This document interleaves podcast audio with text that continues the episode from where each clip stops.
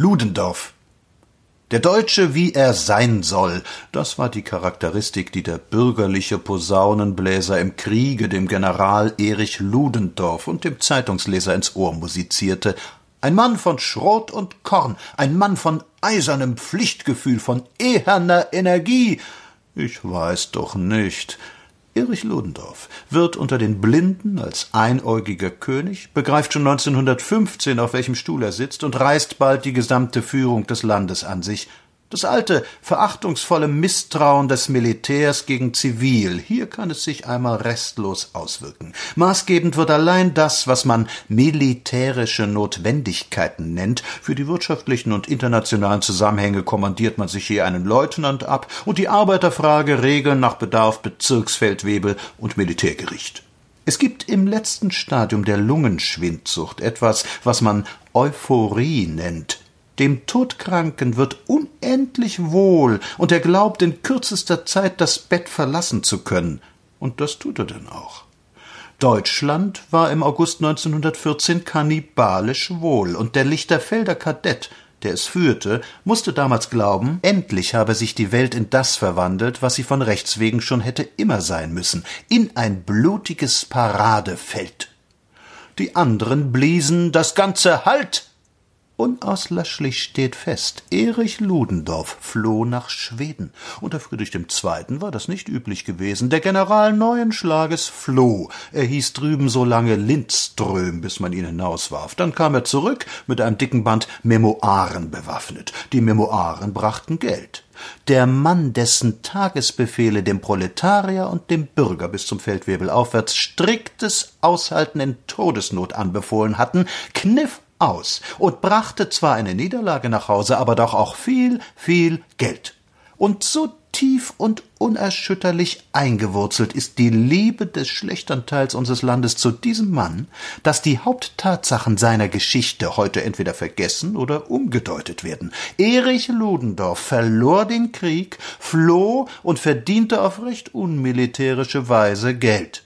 Diese preußische Verantwortung, die er da zu tragen hatte, glich einem rosa Gummischweinchen, das pfeifend zusammenfiel, wenn man draufdrückte. Verantwortung? Wir haben immer gedacht, das hieße gerade stehen für etwas, das man getan habe.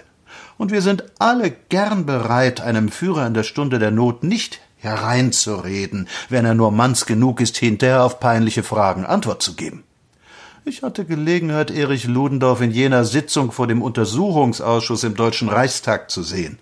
Es war die größte Enttäuschung meines Lebens. Ein Mann, ein polternder und aufgeregter Verwaltungsbeamter mit etwas zackigen Manieren, und wenn ihm die alldeutsche Presse damals bescheinigte, er sei außer Hindenburg der einzige Mann im Saale gewesen, so lag das nur an der Zusammensetzung einer Kommission, die zu ihrem größten Teil aus Waschweibern bestand.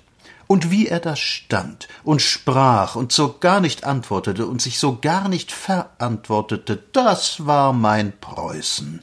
Das war der Feldwebel, der ein Mann war vor Unteroffizieren und Mannschaften. Das war der Großgrundbesitzer, eine Leuchte der Wissenschaft unter Kaschuben und Korsäten, denen er das Leben verwehrt hatte. Das war der Beamte, dem die Brust schwoll, wenn er ein wehrloses altes Weiblein kommandieren durfte. Ludendorff ahnte instinktiv, dass ihm einmal in seinem Leben eine wirkliche Gefahr gedroht hat, im November 18 von den entschlossenen Soldatenräten, und da riss er aus. Man hätte ihn nicht aufgehängt. Man hat ihn auch nicht aufgehängt, als er wiederkam, obgleich aller Welt bekannt war, dass er konspirierte und mit stellunglosen Offizieren und solchen, die es täglich werden konnten, Pläne schmiedete. Kapp kam, Ludendorff sagte seine Walze auf, die einzige, die er gelernt hatte, durchhalten, und dann brach das Ganze zusammen. Unauslöschlich steht fest, Erich Ludendorff floh. Unter Friedrich II. war das nicht üblich gewesen. Der General Neuenschlages entfloh.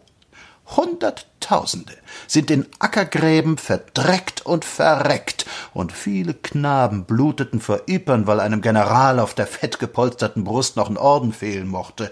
Frauen schlugen die Arme überm Kopf zusammen und stierten tagelang blind und leergeweiht vor sich hin, der da sitzt in Holland, es geht ihm gut, es beeinträchtigt ein wenig seine Verdauung, dass man in Berlin gegen ihn hetzt. Er hat doch nichts Böses getan. Er säße heute als offener oder verkappter Diktator auf einem Thron, wenn die Arbeiterschaft im März dieses Jahres nicht zusammengehalten hätte. und er erinnert im Großen und Ganzen an einen Jungen, der die Fensterscheiben einwarf und davonlief, als der Wächter mit dem Stock kam. Ich bin's nicht gewesen, ich hab's nicht gewollt. Diese neue Führerschaft macht Mode. Es scheint bei uns schon ganz in der Ordnung zu sein, dass man, solange man im Amt ist, Kritik und Einspruch unterbindet, mit dem Hinweis auf eben jene Verantwortung, und dass man sie hinterher hohnlachend von sich weist. Ich hab immer geglaubt, Ludendorff sei in diesem Fache so ziemlich das Letzte, was es darin geben könne. Seit Noske auf der Reichskonferenz seiner Partei eine Rede gehalten hat, weiß ich, dass es noch beträchtlich tiefer geht.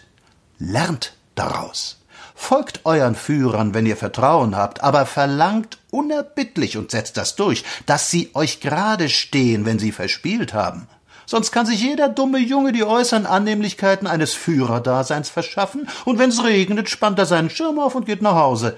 Die alten Römer und Griechen dachten darin folgerichtiger. Gestürzte Politiker hatten bei ihnen nichts zu lachen. Sie verbannten sie, weil sie richtig erkannt hatten, dass sich kein Mensch ändert, dass man nicht umlernen kann und dass eine Republik von einem Antirepublikaner nichts zu erwarten hat. Ludendorff und Noske Lehrer und Schüler, Feldwebel und Unteroffizier, sie sind beide schlechte, weil verantwortungslose Führer.